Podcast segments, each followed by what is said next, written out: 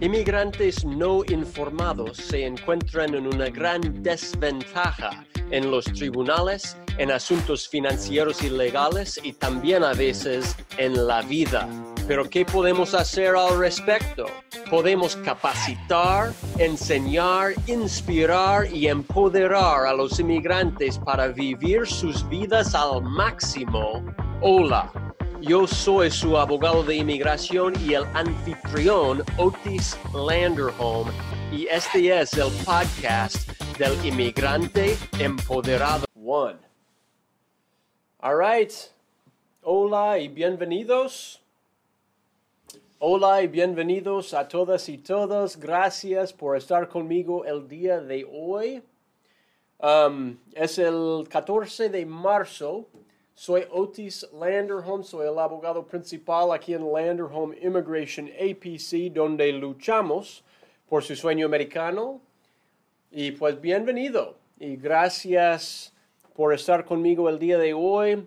El día de hoy está lloviendo y está con viento y está pues uh, siente como que es el invierno.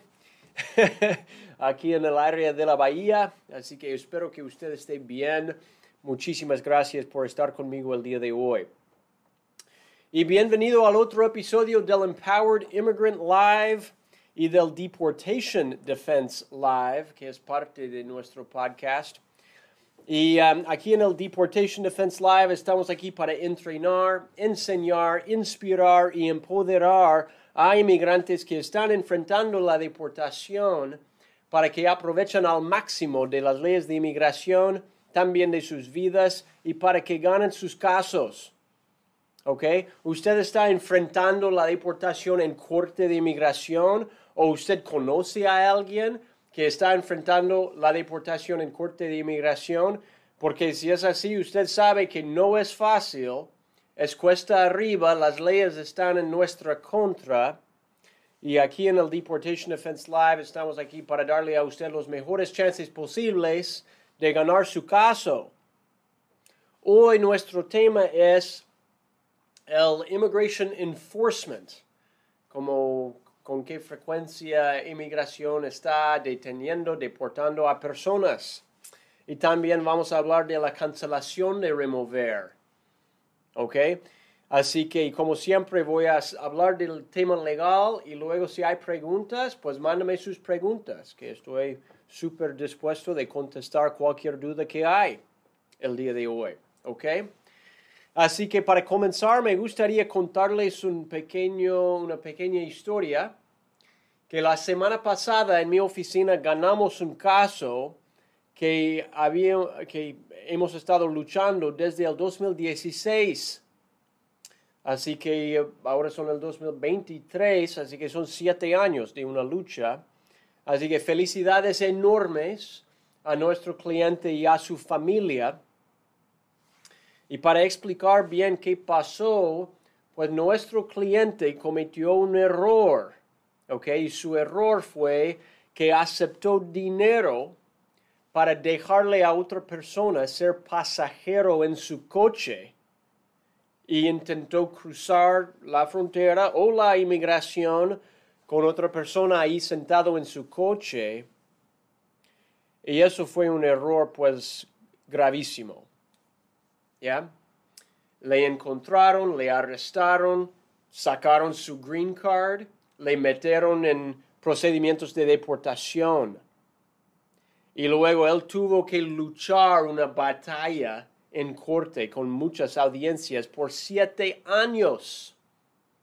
Y al final de todo ese proceso, el juez de inmigración la semana pasada aprobó, estaba dispuesto de aprobar su aplicación de cancelación y remover y darle de regreso su green card. Y, y es como que hay cosas que, que sucedió que me gustaría como avisarles. Uno, pues el mejor consejo es que nunca ayuda a nadie cruzar la frontera sin permiso legal, o sea, no, no importa la cantidad de dinero que le va a pagar, o sea, va a costar aún más luchar por mantener su green card. ¿Ok? Y, um, y realmente los riesgos son súper altos. Podrían hasta, podrían haberle metido preso. ¿Ya? Podrían, uh, uh, o sea, es una, es una lucha legal difícil, créeme, ¿ya? Y quiero explicar también que la cancelación, la cancelación de remover, entre comillas, uh, es una aplicación que está ahí y puede ser recibido aún en esa situación solo si, solo si una persona ya ganó su green card en el pasado. Y yo voy a hablar de los requisitos legales para aplicar de la cancelación, ¿ok? En ese, en ese tipo de caso. Es posible ganar ese tipo de casos si tiene los hechos en su vida, pero, o sea, no son casos fáciles y va a estar luchando y luchando y luchando um, para, para preservar su green card, su derecho para estar y seguir en Estados Unidos.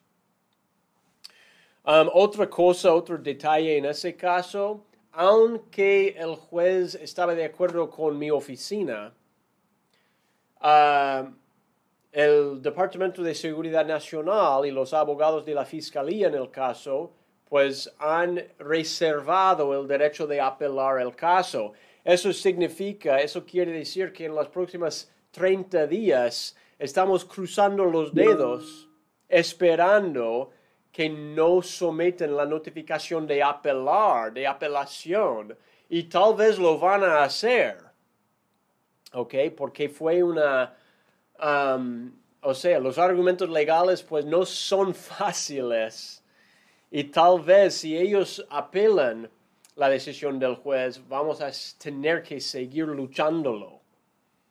Y hay que saberlo, y eso pasa a veces. ¿Ok? Eso quería contarles. Ahora quiero hablar un poco del tema de Immigration Enforcement, que es básicamente las detenciones, las deportaciones de inmigración que está pasando allí? Pues según las estadísticas, um, después del día 9 de marzo, la, semana pasada, las estadísticas de la patrulla fronteriza, de Customs and Border Patrol, para el año 2023, ellos dicen que han encontrado, ya, un millón setenta y dos mil cuatrocientos personas entrando en la frontera y o les han deportado o les han puesto en procedimientos de deportación. Y eso es un poco, o sea, estamos solo en marzo del año 2023. 1.07 millón de personas es el número, comparándolo con el año pasado, que en todo el año pasado habían ah, ah, encontrado de esa forma 2.7 millón de personas en todo el año. Así que las estadísticas son que es un poco más alto, no, super, no es el doble ni nada, pero es más alto este año que el año anterior. Y hay que saberlo, hay que saberlo, hay que prestar más atención, tener más cuidado cuando uno está cruzando la frontera, tener más cuidado cuando está haciendo cosas con inmigración. Parte de eso es que el gobierno está como revisando más casos hoy, evaluando más casos hoy, pero también es por la situación en el mundo, con violencia en muchas partes del mundo, ¿verdad? Y también con la pandemia que es cada vez menos ah, como mal, menos mal, Así que personas um, están cada vez más cruzando la frontera, entrando a Estados Unidos, pero también uh, recibiendo más como enfrentamiento con inmigración. Hay que saberlo. ¿Ok? Ahora quiero hablar de la cancelación de remover. ¿Ok? La, la historia que yo acabo de mencionar, que ganamos, que, que mi equipo legal ganó la semana pasada, no fue el tipo de cancelación de remover, entre comillas, que normalmente discutimos en mi programa, que normalmente se escucha, ¿verdad? El, el E42B, ¿ok? Que cuando uno tiene un hijo, un esposo o esposa que sufre de autismo, de problemas especiales, no es ese tipo de cancelación. Cuando uno ya tiene su green card, la cancelación de remover adecuado en eso es el E42A. ¿Y cuál es la diferencia? Pues la primera diferencia es que hay que haber ya ganado su green card. ¿Ya? Y la cancelación en ese tipo de caso es para no perderlo. ¿Ya? Y hay cuatro requisitos legales y el primero voy a explicar los cuatro requisitos para ese tipo de cancelación. El primer requisito es que hay que haber tenido su residencia permanente, su green card, por cinco años. ¿Ok?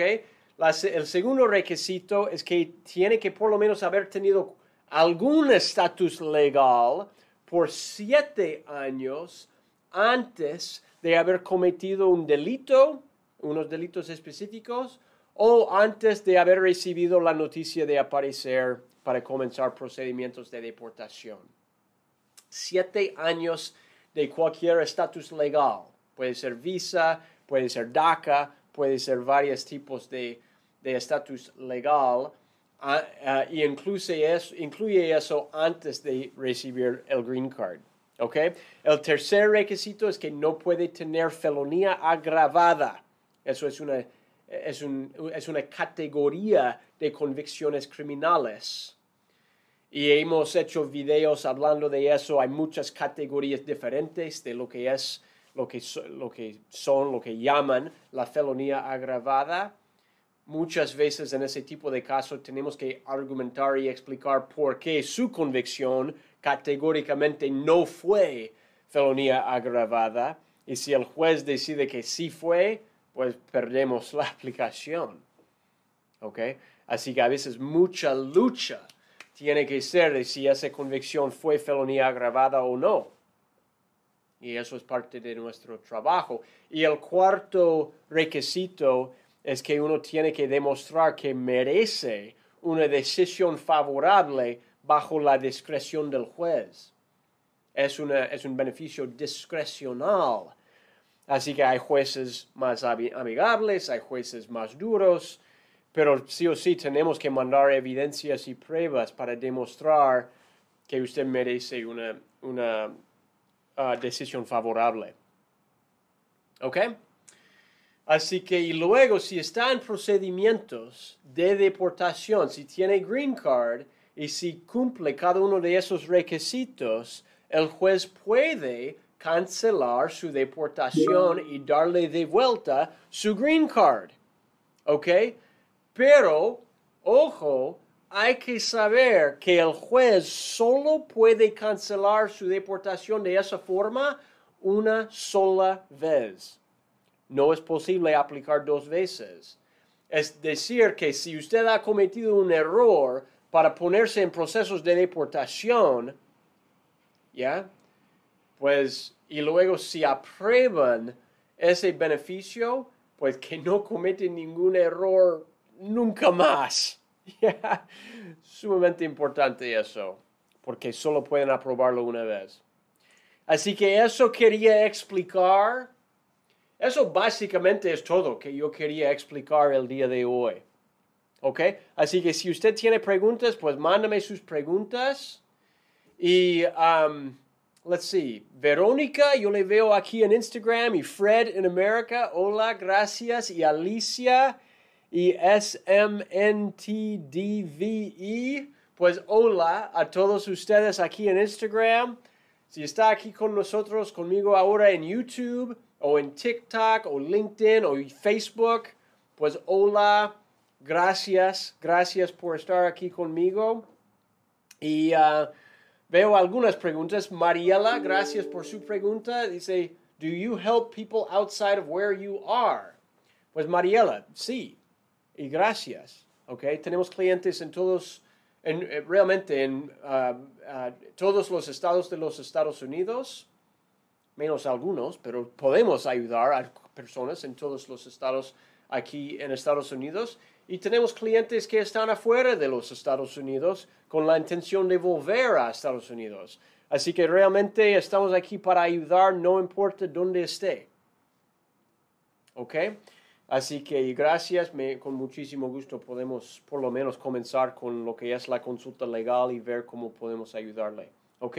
Luis H., gracias, dice buenas tardes, muchas gracias por su trabajo. Pues gracias a usted. ¿Ok? Christopher Carvajal, saludos, saludos a usted también.